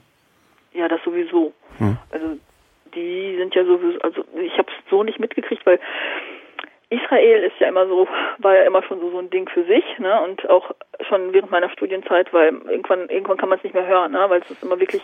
Wie alt bist du jetzt? Äh, ich bin jetzt 37. Aha. Das Aber heißt, ich habe spät du, studiert. Du erinnerst, dich, du erinnerst dich also wahrscheinlich genauso lange wie ich daran, dass äh, der Nahostkonflikt kurz vor seiner Lösung steht. Ja, so genau. ungefähr 30 Jahre. Genau. ja. hm?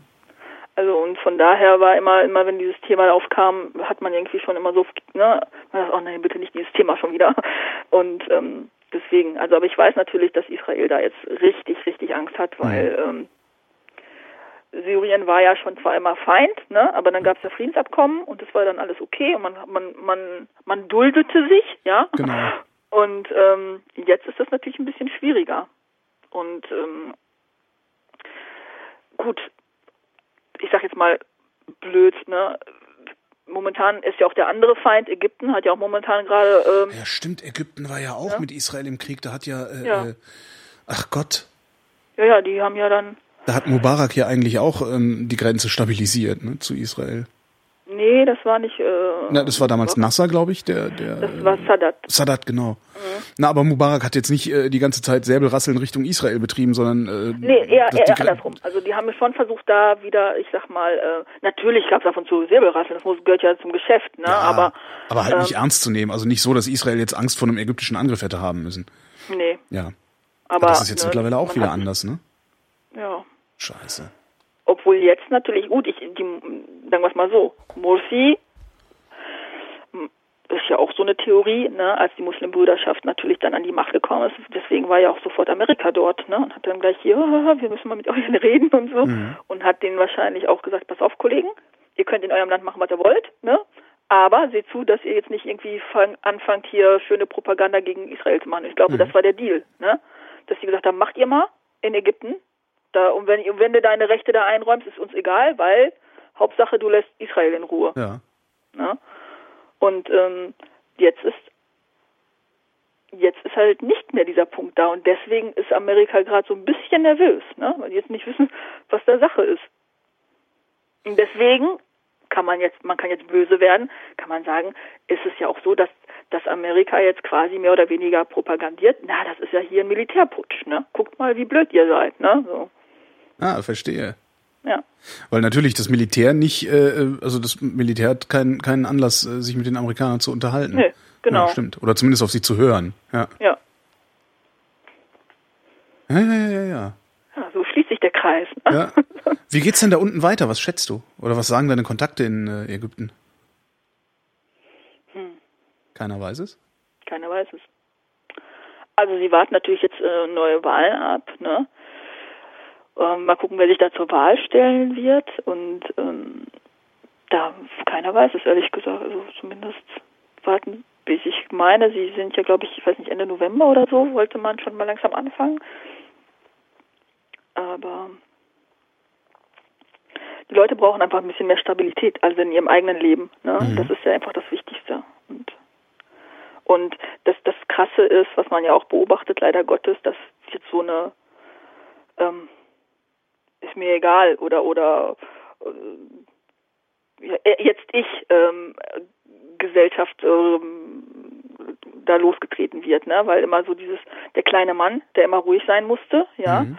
der hat auf einmal, der der weiß ja, hat ja jetzt Rechte und ja, die wendet er dann immer an, egal gegen was, ne? was natürlich dann doch teilweise das gesellschaftliche Leben ab und zu einschränkt, weil äh, das findet man zum Beispiel, weil man keine Gehaltserhöhung kriegt, ne, dann zündet man einfach mal die Firma an. So, hat ja recht dazu. Und äh, also Ach, das man hat da das Recht, seine Firma anzuzünden, wenn man keine Gehaltserhöhung kriegt. Das finde ich aber interessant. Ja, das sehen die aber jetzt so, ne? Weil wenn der, wenn der Unternehmer, der ja viel Geld hat, ne, ihm nicht hm. das Geld zahlen will, dann fackelt er ihm die Firma ab. So, so. Mit Recht meint er dann. Und dann denkt man sich ja, okay, aber wo willst du dann morgen arbeiten, ne? Also so weit denken die dann nicht. Ne? Ja. Das ist dann spontan. Denkst du, denkst du, das wird irgendwo noch, noch mehr so Ausbrüche geben wie in Ägypten, wie in Syrien, wie in Tunesien? Und wenn ja, wo? Bahrain. Bahrain wird ein bisschen über, also Bahrain muss ich dazu sagen, ist eigentlich einer meiner Lieblingsstaaten, weil ich habe noch nie ein Land gesehen, was so unheimlich tolerant und nett und, und gastfreundlich ist. Und Bahrain ist halt so, dass ähm, 80 Prozent der, der ähm, ähm, Bevölkerung so Schiiten sind, ja, und ähm, das Königshaus aber sunnitisch. Und es gibt ja auch Aufstände, nur kriegt die keiner mit. Also es gibt in, in man kriegt die immer nur dann mit, sag ich mal, wenn da gerade äh, Formel 1 laufen soll. Ne? Ja. Dann, dann hört man, okay, da ist wieder was. Aber eigentlich ist es die ganze Zeit schon so. Dass, es gibt ja auch Ausgangssperren, nur das Land ist so klein und noch hat ähm, die Herrschaftsfamilie das alles im Griff, dass äh, bis jetzt noch nichts passiert. Es sei denn, was ja auch schon mal passiert ist, dass dann sich äh, Saudi-Arabien mit einmischt, ne? Und dann einfach mal so mit ihren Panzern da kurz rüber. meine, das Land ist ja wirklich nicht groß. Das ist ja vielleicht so groß wie wie Frankfurt oder so. Ne? Und was, was macht Saudi-Arabien dann da? Dasselbe wie die Russen in der DDR? Oder in Ungarn? Oder wie muss ich nee, also die, die, haben ja dann praktisch die Waffen, ähm, haben ja dann für kurzfristig mal sind sie mit ihren Panzern runter rübergefahren halt, ne? Haben aber, gesagt, seid mal ruhig. Weil, im, Sinne, im Sinne der Regierung von Bahrain. Äh, nee, eher so in seiner eigenen Interesse, weil auch an der Nord ist ja klar, ich meine, das ist ja die Grenze, ne? Mhm. Weil in Ost, Ost-Saudi-Arabien grenzt ja an Bahrain, ne? Und dort sind ja auch Schiiten. Also das heißt, alles, was ja irgendwie immer so angrenzend ist, da, da mischt sich ja auch das Volk, ne? Und dann hat wahrscheinlich Saudi-Arabien gedacht, so pass mal auf, ich zeige euch mal, was Sache ist, wenn ihr mal nicht ruhiger werdet, ne? So. Mhm. Weil die haben natürlich auch Angst, dass es dann bei denen ab dann losgetreten wird, ne? Also wird es also als nächstes Bahrain erwischen und danach Saudi-Arabien. Mm. Wenn Saudi-Arabien es nicht schafft, Bahrain einzudämmen. Nee, also Saudi-Arabien würde ich, weiß ich gar nicht. Also das ist immer, Saudi-Arabien müssen wir eins abwarten, nämlich wann der, was passiert, wenn der König stirbt. Wann Und ist wenn, das? Also wie alt? also ähm, im Sinne von, äh, Ich weiß gar nicht, wie alt er ist. Also ist in den nächsten zehn Jahren, in den nächsten 20 Jahren? Mm, in den nächsten zehn vielleicht. Also okay. der ist schon, der muss schon über 80. Also Alles klar, okay. Ende, Ende 80 sein, so. Und das ist natürlich jetzt die Frage, ne? Was passiert, wenn der König stirbt? Der ist ja noch, man muss es dazu sagen, super moderat und super modern, ne? Für sein Alter. Und Ach der, so. Ja. Die Gefahr ist nicht, äh, äh, dass, dass dann äh, das Land auseinanderfliegt, sondern die Gefahr ist, dass dann nochmal ein, äh, ein Despot an die Macht kommt. Ja. Ah. Und das ist dann, ne, äh, Wobei dann wieder die Frage ist, lassen die Mädels sich das gefallen? Genau.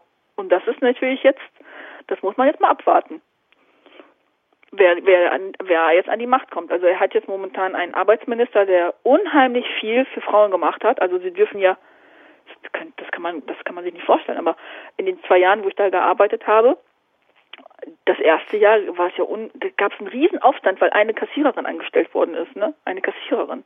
Und die war auch hinter so einem Pantherglas mehr oder weniger und, und verschleiert und alles, ne? Aber mhm. das, das ging nicht. Und ähm, als ich jetzt das letzte Mal da war, dann wurde das, ähm, habe ich die erste saudische Verkäuferin auf auf einem Stand gesehen in in ähm, Jeddah. Also die hat da irgendwie Parfüm verkauft, ne?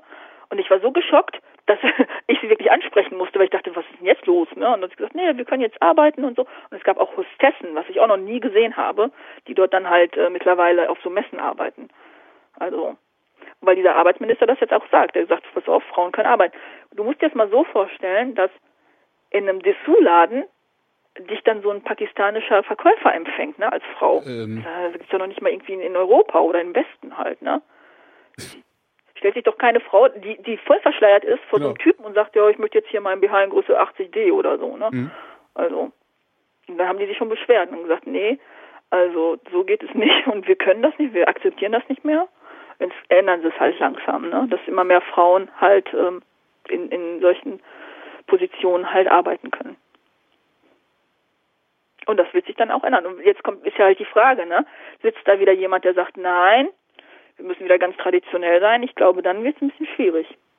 Inner, also innerpolitisch. Ich bin gespannt. Also das äh, ist halt die Frage, wie die die Frage ist dann wirklich, wie stark sind die Frauen dann in dem Moment? Mhm. Ne? Also wie, wie wie gut können die sich durchsetzen? Mhm. Also weil so Backlashes gibt's ja dann immer. Wir gucken nach Ungarn, das ist ja auch ganz interessant. Ne? Also hätte ja auch niemand damit gerechnet, ja. dass da die Faschos auf einmal wieder in die in die Regierung kommen und äh, den Ton angeben. Ne? Ja. ja. Ähm, kann halt auch passieren. Das ist es ja, ne? Und das ist das ist ja auch, ich sag mal, nun mal der bittere Nachgeschmack einer Demokratie. Ne? Mhm. Du weißt ja nicht, wen, wen das Volk wählt und ähm, deswegen, wenn das Volk dann irgendwann mal meint, ich finde es ja auch mutig, ich finde es toll, dass die sagen, pass auf, Mussi, du gefällst uns nicht mehr, ja, dann stellen wir uns mal auf die Straße und demonstrieren dagegen. Ich finde, das ist zum Beispiel so eine Initiative, die fehlt ja ab und zu hier in, in Europa. Mhm. Ja? ja, wobei wir, man sagt, halt, äh, mangels Alternativen ja auch. Ich meine, wir können ja schlecht jetzt anfangen zu demonstrieren in der Hoffnung, dass dann irgendwann die Bundeswehr aufmarschiert und äh, dafür sorgt, dass hier das Parteiensystem einmal durcheinander gewirbelt wird. Das wird ja nicht passieren. Nee, aber aber das das Ding ist einfach ähm, ja, generell dieses auf die Straße gehen, das meine ich. Natürlich gibt es diese Strömungen hier ja auch, ja, äh, in kleinen, in kleinen Dosierungen, aber so das gemeine Volk ist ja doch ein bisschen träge geworden, ne? Und und ähm, na uns geht's halt gut im Gegensatz zu ja. äh, allen da unten. Das stimmt. Ne? Also das ist es ja. Solange es einem gut geht, ist es ja, ne? Muss ich mich ja nicht. Und im Prinzip genau das passiert ja in diesen Staaten wie den Emirates, Katar und Kuwait und vielleicht auch noch Saudi-Arabien, ne? Solange die sagen, Mensch, uns geht's gut. Und äh, das, guck mal, es ist so, Saudi-Arabien pumpt ja wirklich jetzt, ich glaube, 20 Milliarden Dollar alleine schon in das Bildungswesen rein. Ne? und und in, in Gesundheit und keine Ahnung. Also ja, ich habe gerade gelesen, dass sie ähm, verdammt viel Geld ausgeben, um Gastprofessoren aus dem Westen zu holen, ja. äh, die dann da viel publizieren, genau. damit die pardon, die saudischen Hochschulen im äh, Ranking, also in den, in den äh, Publikationslisten nach oben steigen ja. und dadurch dann ein besseres Image bekommen. Also die betreiben gar nicht viel Forschung, sondern kaufen sich Image. das fand ich schon bemerkenswert. Also jedes, jedes Land kauft damit.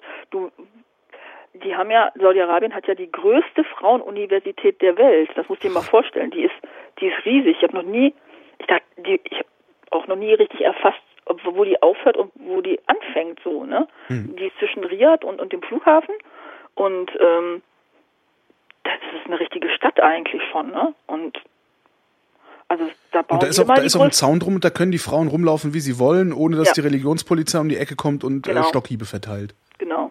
Ah, super. Also es ist so, die laufen frei rum. Das ist eigentlich ganz interessant, weil ich habe ja auch meine Delegationspartner, das sind ja auch Männer, ne? mhm. ne? Und wenn es dann ein Meeting gibt da in den Schulen, dann müssen die ja mit. Und das ist dann so, dass man eigentlich den Termin dann so legt, dass meistens fast gar keine Frauen mehr, also meistens ist Schule aus oder ne, das ist dann in den Abendstunden. Und wenn es wirklich mal aufgrund unserer Terminlegung mittags oder oder nachmittags war, dann geht voran. Es ist, dann geht vor so eine, so eine Mutti, so eine Matrone quasi läuft davor mit so einer Glocke und schreit dann halt die ganze Zeit Man on the floor, ja. Und und bimmelt. Ehrlich, die verstecken sich hinter den ganzen, also dann verstecken sich die Mädels, ne? Die verstecken sich hinter den Schränken, unterm Tisch, also die verstecken sich wirklich, bis die Männer weggehen. Aber witzigerweise, das habe ich auch beobachtet, machen die das wirklich so mit westlichen Männern oder arabischen Männern. Aber der ähm, Pakistaner, der ja putzt, ne, der wird ja gar nicht als Mann wahrgenommen. Der putzt dann da einfach weiter, ne? Und äh, das ist ja halt, das sind ja dann halt niedere Menschen, habe ich so immer das Gefühl bei denen. Ist ja kein Mann, ne? Ist ja irgendwie nur Putzkraft oder Das so. ist halt, ich finde das echt immer wieder bemerkenswert, dass es überall, e egal wohin du guckst, äh, selbst in den, in den seltsamsten Konstellationen immer noch Rangordnungen gibt. Ja. Ich habe kürzlich einen, einen ehemaligen Junkie zu Gast in einer Sendung gehabt und äh, der hat auch gesagt, ja natürlich, äh, das gibt halt immer noch die Typen, also der hat halt nur Heroin geraucht. Mhm. Und er fand halt immer total asozial, fand er die Typen, die sich das gedrückt haben. Ey, guck die Assis an, wie die äh, ekelhaft. Mhm. Also man, man versucht immer, immer wieder sich irgendwie nach unten abzugrenzen. Das ist wirklich ja. faszinierend. Ja. Ähm, das, das, das ist auch mit den Gastarbeitern so, ne? Also es ist wirklich verrückt, wenn ich dann mit, ich spreche ja, ich habe als Frau darf ich ja nicht Auto fahren, ne? Also heißt das, wenn ich in Saudi-Arabien bin, habe ich einen Fahrer, ja, die miete ich mir dann halt für die Zeit, wo ich da bin. Dann holen die mich auch ab und so.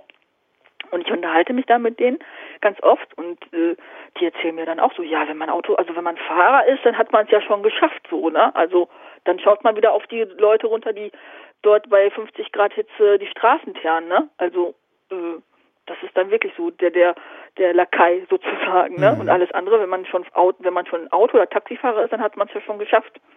So, also es sind wirklich so Rangordnungen in diesen ähm, Ländern die, die auch wirklich gepflegt werden dann, ne? Dann, dann werden die unter einem sind auch wirklich ganz mies behandelt und ähm, was, wenn man natürlich so aus, aus einem Sozialstaat kommt wie hier, wo man immer denkt, oh mein Gott, ne, was machst du denn mit dem, also wo man sich dann auch teilweise aufregt, ne, weil, ja. mein Gott, das ist auch ein Mensch. Das, kannst, ne? Genau, das ist doch nur, nur weil das Personal ist, kannst du ihn noch nicht ja. so behandeln, aber es ist halt völlig normal, ja. Das ist total normal. Das war ja. bei uns ja früher auch. Ja. ähm, wie wohnt man eigentlich in diesen Ländern? Meinst Also die du? haben ja mit Sicherheit nicht solche Häuser und so äh, wie wir, oder? Oder ist es letztendlich bis auf ein bisschen andere Fenstereinfassungen äh, dasselbe? Ja, es ist immer schwierig. Also als ich jetzt in Kairo gelebt habe, also meine Zeit in Kairo, hatte ich, ähm, ich habe ja mal eigentlich immer in den europäischen Vierteln gewohnt, ne? mhm. Und ähm, ja, lebt man eigentlich schon. Also sagen wir es mal so, es ist ein bisschen mehr Platz, definitiv. Also ich hatte immer noch nie eine Wohnung irgendwie unter 100 Quadratmeter. Aha. Und, äh, Aber das ist auch, weil du Besserverdiener bist dann. Ja, äh, genau. Ja, okay. Ja. Hm. Und äh, wir haben natürlich aber auch Familien besucht, wo das ist, also wenn die arm sind, wir, wir sind ja noch so, also ich, wir ist immer mich, ich und meine meine Mitbewohnerin quasi, die damit gewohnt hat. Mhm. Ähm, wir wurden mal von einer unseren Putzfrauen, sag ich mal, eingeladen, ja, mhm. und das das war schon katastrophal. Also das ist dann wirklich so, dass die in, in Rohbauten wohnten mit also da war noch nicht mal Fenster drin, ne? Also es war einfach nur das Loch und äh, Ist es da warm genug, um keine Fenster zu haben? Ja, schon. Aber im Winter ist es auch kalt, ne? Und, mhm. sieht, und, und sie, hat, sie hatte noch ein Baby, ne? Und äh, da wohnen die aber auch mit vielleicht so acht, neun Mann in, in zwei Zimmern, ja, und äh, da haben die auch und äh, sie haben uns gefragt, was wir gerne essen wollten und meine meine Mitbewohnerin meinte so Fisch völlig vergessen irgendwie, dass es natürlich super teuer ist, Fisch zu kaufen. Und die hatten gar keinen Kühlschrank. Ne? Und, und dann ähm, ja, haben die halt den Fisch gekauft und da meinte meine Mitbewohnerin auch so, oh mein Gott, oh Gott, jetzt stand er bestimmt die ganze Zeit halt in der Sonne. Ne? Und gesagt, jetzt musst du den auch essen. Ja. Also, ne, wenn das jetzt, ich meine, die kaufen sich, die armen Menschen sind da wirklich sehr, sehr ähm, gebefreudig. Also das habe ich immer wieder festgestellt. Das sind ne? die Armen immer. Je ärmer ja. die Menschen sind, desto großzügiger sind sie. Ja. Hm? Und das, also wir haben wirklich da ne, die wohnen dann halt so. Also das ist wirklich sehr primitiv. Es, es gibt Licht, das heißt, es gibt eine Glühbirne, ne, und äh, aber die sind glücklich und und oder beziehungsweise in ihrem in ihrer Situation halt. Ne. Und äh, wir haben immer darauf geachtet, wenn ich dann da war, dass ich auch wirklich immer Schokolade mitbringe. Da freuen die sich immer total, ne, weil ich an die gedacht habe, was mhm. auch nicht immer jemand macht und so, ne. Und generell ähm, auch ja, und wenn man natürlich ein bisschen gehobener wohnt, es kommt drauf an, wo du bist, ne? oder in welchem Status du gerade. Ich, ich hatte meine meine damalige Chefin, ich hatte eine Chefin in, in Kairo, es war eine der der reichsten Frauen dort und da kannst also ja, ne, sagen. Palast. Ja, schon, ne? Also es war es war halt ein Apartment, so. irgendwie keine Ahnung wie groß. Ich habe überhaupt kein Gefühl mehr dafür gehabt. Sie hatte ein sie hatte vier Nannies, sie hatte aber nur zwei Kinder, dann zwei Köche, äh, eine Näh, ein, ein Schneider und ähm, ein Boten und vier Fahrer wow. für die Autos. Ja. Für jedes Aber sie Auto fand, also, das ist schon sehr beeindruckend gewesen. Und also der Butler, sie hat ja wirklich einen Butler, der dann wirklich so mit seinen weißen Handschuhen ne, vor der Tür stand und seinem Anzug und wirklich gesagt hat, so, Miss Sonja, möchten Sie was trinken? Bringe ich Ihnen und so. Und wir hatten dann unter, also sie hatte oben das ganze Apartment und wir hatten unter ihr, unter ihrer Wohnung praktisch auch noch ein komplettes Apartment. Ich glaube, wir hatten 250 Quadratmeter. Also uns ging es da nicht schlecht. Wovon ist die so reich geworden? Die hat eine Firma, also die arbeitet mit einer deutschen Firma zusammen. Mhm. Also abgesehen davon muss man dazu sagen, ähm, alle irgendwie sie und ihr Mann und die Kinder alle auf der deutschen Schule. Ne? Also sie waren schon auch sehr deutsch in ihrer Art und ähm, die hatten ein, ähm, ja wie heißt denn das jetzt auf Deutsch? Also äh, Stahlrohrwerk, das einzige quasi äh, in Röhrenfabrik. Rö genau. Röhrenwerk. Die, ah, ja. Genau. Die einfach diese ganzen Straßenlaternen gemacht haben. Ach so, Abfällen, okay. Ja, ja. Mhm. Für das ganze, für das ganze ägyptische Straßennetz. Ja, wir müssen ja aber auch irgendjemanden gut geschmiert haben, oder? Oder denke- einfach nur, weil es die einzigen waren und die ersten wahrscheinlich dann auch. Nö, also ich glaube schon, dass, äh, also ich denke, das hat was mit dieser deutschen ich habe immer das diese deutsche Schule ist dann eine unheimliche Lobby, weil alle reichen Ägypter aus dieser Schule kommen halt, ne? Und die sich da irgendwie, man kennt sich dann einfach, ne? Und äh, zustellt sich da irgendwie Sachen zu, keine Ahnung. Also es ist nur eine Vermutung, aber da ist, wenn man da schon drinne ist, dann hat man eigentlich ganz gute Kontakte, denke ich. Und das ist ja dann über Generationen, ne? Läuft das dann. Und man heiratet sich dann ja irgendwie auch mit ein und so, also das ist dann, Also sie denken auch noch äh, dynastisch, ja. ganz äh, im Gegensatz zu uns. Ja, auf jeden Fall. Also das sowieso noch. Und ähm, das ist das ist ja sowieso immer wichtig, gerade für die, für arabische Verhältnisse. Also es ist immer wichtig, dass die wissen, wie dein Nachname ist. Ne? Die Art von Demokratie, wie wir sie ja so gerne exportieren würden, ist das überhaupt die richtige, die richtige Ware, um sie dahin zu verkaufen, sag ich mal? Ist, ist die arabische Welt ne, reif genug ist ja ist der falsche Wort. Das ist das falsche Wort. Das würde ja unterstellen, dass wir äh, fortschrittlich wären. Vielleicht sind wir auch auf dem falschen Weg. Ähm, wären die überhaupt in der Lage, äh, Demokratien nach westlichem Vorbild zu werden, wie man es immer so schön sagt? Nee, also das das meine ich ja halt. Das habe ich ja auch vorher gesagt. Ich glaube eher nicht. Also es muss eine neue Form vielleicht der Demokratie entwickelt werden, weil ähm, beziehungsweise es, es muss dieser Prozess erstmal stattfinden, sich abzunabeln. Ne? Und ähm, das fängt ja schon in der Familie an. Dass, dass der Vater, der Vater ist ja, es ist ja noch ein Patriarchat und das fängt ja schon in der Familie an halt, ne? Und das muss, das muss erstmal ent, entweder wie auch hier, dass irgendwann mal die, die Jugend da sagt, nö, pass auf, ich mache da mein eigenes Ding und dass diese Demokratie dann stattfinden wird in dem Prozess. Aber jetzt so von heute auf morgen noch nicht.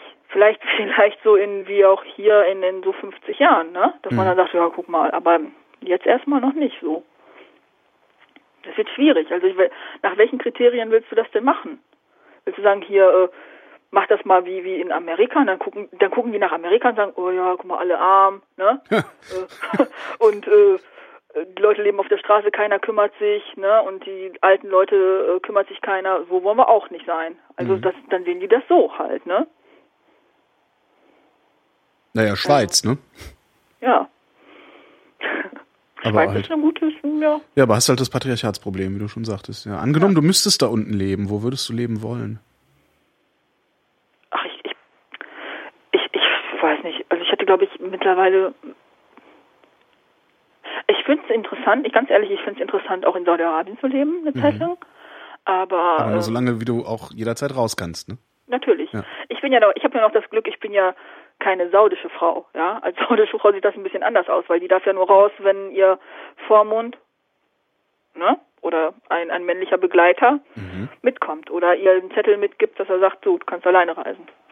Und ähm, das bin ich ja Gott sei Dank nicht und da bin ich ja noch frei. Und ähm, ja, aber ich, ich würde ja auch in Kairo, also ich habe ja in Kairo eine Zeit lang gelebt und ich komme da auch ganz gut klar und ähm, das ist eigentlich schon so, wo ich gesagt habe, ja, habe ich überhaupt kein Problem, wenn jemand mir sagen würde, pass auf, du musst da morgen jetzt hin, dass ich dahin ziehen würde, auch Tunesien oder so, also da bin ich ja, muss man sich, äh, ich bin immer eine Ausländerin, das weiß ich auch, ne, egal wo ich bin, auch in Tunesien bin ich ja die Deutsche oder ne, so, ich bin ja keine Tunesierin für die und ähm, deswegen ist das für mich ja gar kein Problem. Hier bin ich ja auch keine Deutsche. Also ich bin ja immer damit aufgewachsen, nicht eine von euch zu sein oder von, von, von den Leuten. Und ähm, man muss sich einfach einpassen. Das habe ich mein ganzes Leben lang und das kann ich dann auch, egal wo man mich, ich sag jetzt mal, äh, platziert halt. Ne? Und das kann man, glaube ich, ganz gut dann. Ist, äh, läuft man in Kairo Gefahr, weil du sagtest, du kämpfst in Kairo gut klar, läuft man als Westeuropäer Gefahr, in Kairo nicht gut klarzukommen, also verloren zu gehen auf irgendeine Weise? Nee. Ich glaube nicht. Also, wenn man ein bisschen Grips hat und sich sofort mit den Ägyptern ähm, auf, auf eine Augenhöhe ähm, stellt, ja. Also dann, dann kommt man ganz gut klar mit denen und die helfen einem auch. Also ich habe noch nie jemanden gehört, der sagt, das ist so blöd dort. Ich habe viele mitgekriegt, die zum Beispiel in den Emirates waren oder in Kuwait oder so und dann gesagt haben, ne, also, ja, die sind ganz schlimm und die äh, kommen dann wieder halt zurück. Also gerade im Praktikum habe ich das mitgekriegt, ne, dass die alle natürlich erstmal in diese netten Länder reingegangen sind, weil es ja bling bling macht Mhm. und dann einfach gesagt haben, aber eigentlich so so eine Lebensfreude oder noch so, ne, das ist dann schon in, in Kairo. So. Oder in Ägypten an sich halt. Dass die Leute einfach noch freundliche Menschen sind und wirklich ähm, offen sind, auch gegenüber Fremde halt. Nicht immer, nicht überall, muss ich auch dazu sagen, aber ähm, schon, Kommt man da mit Englisch über die Runden? ja, total. Also die sprechen ja alle Englisch, so zumindest die, die mittlere und Oberschicht halt. Aber das sind ja eigentlich, das sind ja eigentlich aber die Leute, mit denen man, wenn man so, äh, ich sag mal, touristisch unterwegs ist, so gut wie nie in Kontakt tritt, ne? Ja, aber wenn man jetzt zum Beispiel sagt, ähm, ich, es gibt ja zum Beispiel da eine ähm, Oase, die Siva-Oase, wenn man dahin geht, das ist aber mittlerweile schon so touristisch, dass da auch die Einheimischen Englisch sprechen. Hm. Also das ist kein Problem dann. Also ich glaube schon, so ein bisschen Englisch kommt man, gibt, es gibt immer in einem Dorf jemanden, der Englisch spricht, das weiß ich. Also das, das ist schon möglich. Haben wir irgendwas vergessen?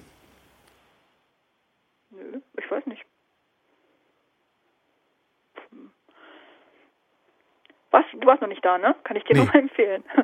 Also ich glaube, es ist wirklich eine Reise wert, weil du einfach ein Land siehst, was ja so chaotisch ist, aber irgendwie trotzdem jeden Tag funktioniert. Und vielleicht ist es auch, vielleicht muss man auch diesen Raum der Politik denen geben, ne? Dass es jetzt momentan so chaotisch ist, aber irgendwann, irgendwann funktioniert. Und eigentlich, eigentlich ist es wirklich Ägypten, ne? So, wo man, wo man vielleicht als Westler manchmal da steht und denkt, oh mein Gott, was macht ihr da, ne? Der hängt da, der hängt da an den Füßen oder an den Händen von jemand anderes und repariert irgendwie im 15. Stock die Satellitenschüssel so, ne? Aber funktioniert. So, also, keine Ahnung. Also es ist halt so. Das Land ist so und deswegen denke ich, ist es schon wichtig, die auch mal ein bisschen rödeln zu lassen und sagen, komm, macht ihr mal ihr Ding, wir gucken euch ein bisschen zu. Wir, wir können euch vielleicht sagen, oh, nicht gerade die Weg die, äh, oder diese Richtung einschlagen, aber ähm, macht ihr mal. Ne? Also wie, wie so große Eltern quasi, die den Kindern das Laufen beibringen. Mhm. Das, das müsste eigentlich der Westen sein, finde ich. Ne? Dass man sagt, pass auf, wir stehen hinter euch, ne? wir beobachten euch, aber geht mal den Weg alleine. Würdest du denn momentan Urlaub machen in Ägypten? Ja. Guck mal, das Ding ist einfach, als ich da war, gab es auch schon Anschläge. Ich bin zwei Tage später, ich bin, ich habe immer das Glück, dass, dass ich gerade zwei Tage oder drei Tage vorher in den Plätzen war, wo es dann einen Anschlag gab. Diesen einen auf dem Marktplatz, ähm, da war ich drei Tage vorher mit meinem Bruder und ein Jahr davor noch meine Mutter in Kairoer Museum geschickt und dann irgendwie zwei Tage später gab es da einen Anschlag halt. Ne? Das passiert, also man kann sich davon nicht mehr wehren, egal wo man ist. Ich kann ja auch ich kann ja auch nach London fliegen und passiert mir sowas. Ne? Also da habe ich, ähm, man muss jetzt nicht natürlich, ist ja klar, ne? Ich stelle mich da jetzt nicht auf den Tahrirplatz und sage, ey, ihr seid alle doof. und ähm, finde total doof, was ihr hier macht und so. Ne? Also, oder oder wie diese ganzen Femen-Frauen da, ne? Die da meinen, die müssten. Sitzt sie Äh, eigentlich immer noch im Knast?